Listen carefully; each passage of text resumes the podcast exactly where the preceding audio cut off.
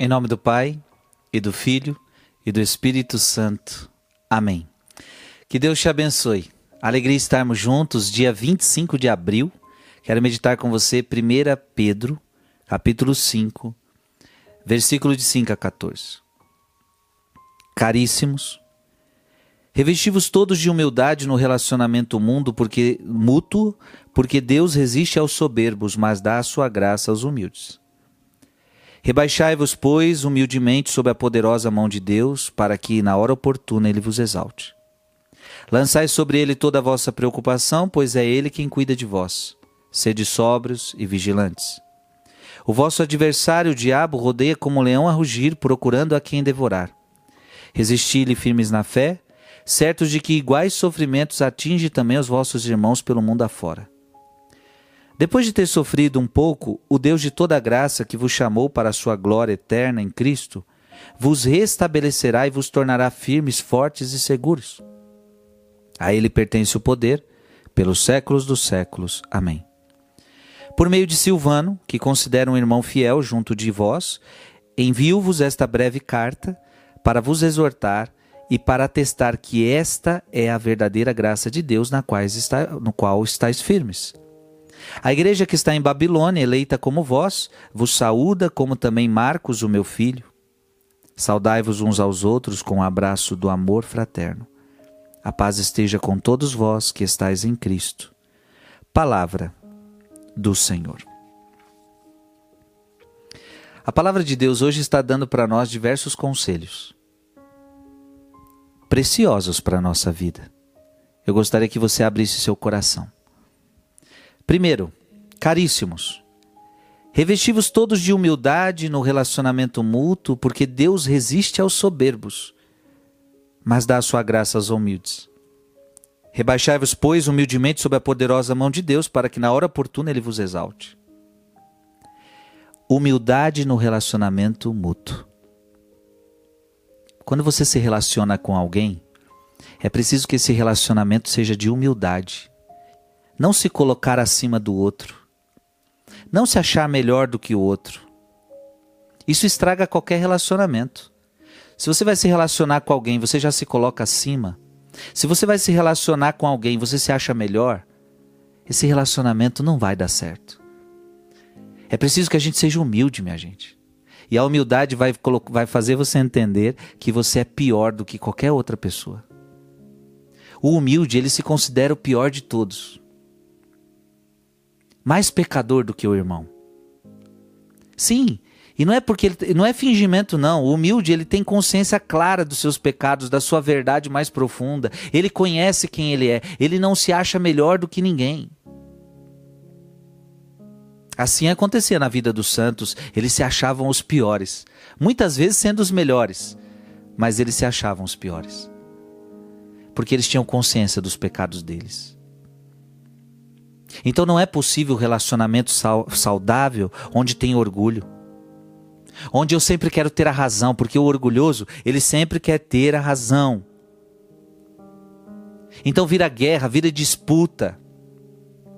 O orgulho, preste atenção, filho e filha, hoje o ensinamento é esse: o orgulho estraga os relacionamentos.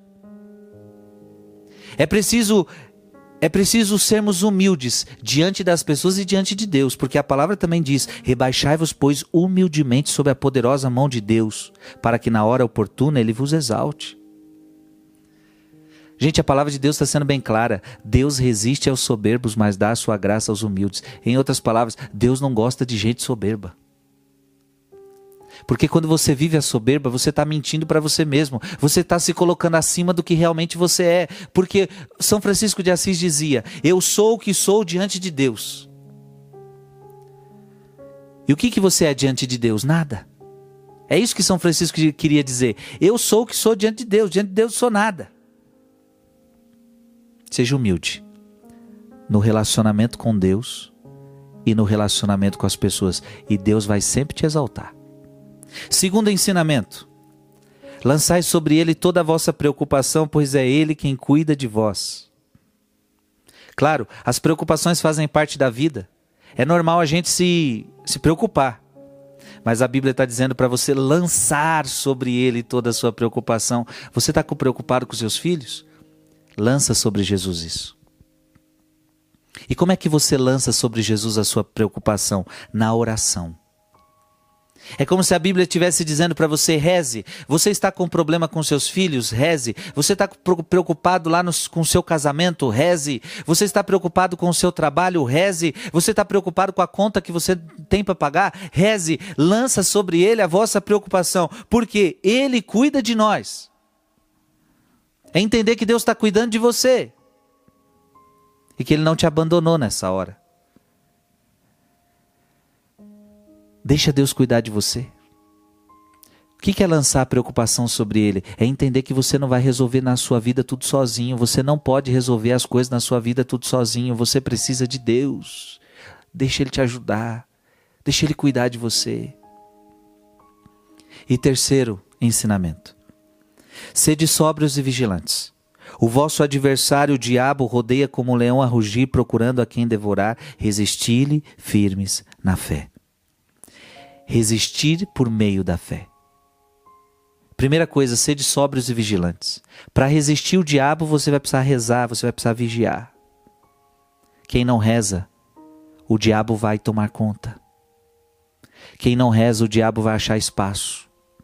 Porque o nosso adversário é o diabo. A Bíblia está deixando bem claro: o vosso adversário. O vosso adversário não são as pessoas, o vosso adversário é o diabo. E diz a Bíblia que ele, ele rodeia você 24 horas. E qual é o objetivo dele? Está claro aqui: o objetivo dele é devorar você. O objetivo do diabo é destruir você. O diabo veio para destruir, roubar e matar. Como é que a gente resiste o diabo, gente? A Bíblia está deixando claro: vigilância, oração, fé. É por meio da fé que a gente vai resistir Satanás. E o que é fé? Fé é colocar a sua vida sobre Jesus Cristo. Jesus vai te defender do inimigo. Jesus vai te defender de Satanás. A fé vai fazer você vencer Satanás. Você não precisa ter medo de Satanás. Ele está rondando você. Ele quer destruir você. E o que vai fazer você não se vai, vai fazer você se manter firme é a fé que você tem em Jesus. Então resista. Resista na fé. Resista com muita oração. Resista com muita vigilância. E você vai vencer em nome de Jesus. O teu adversário não é maior do que Cristo.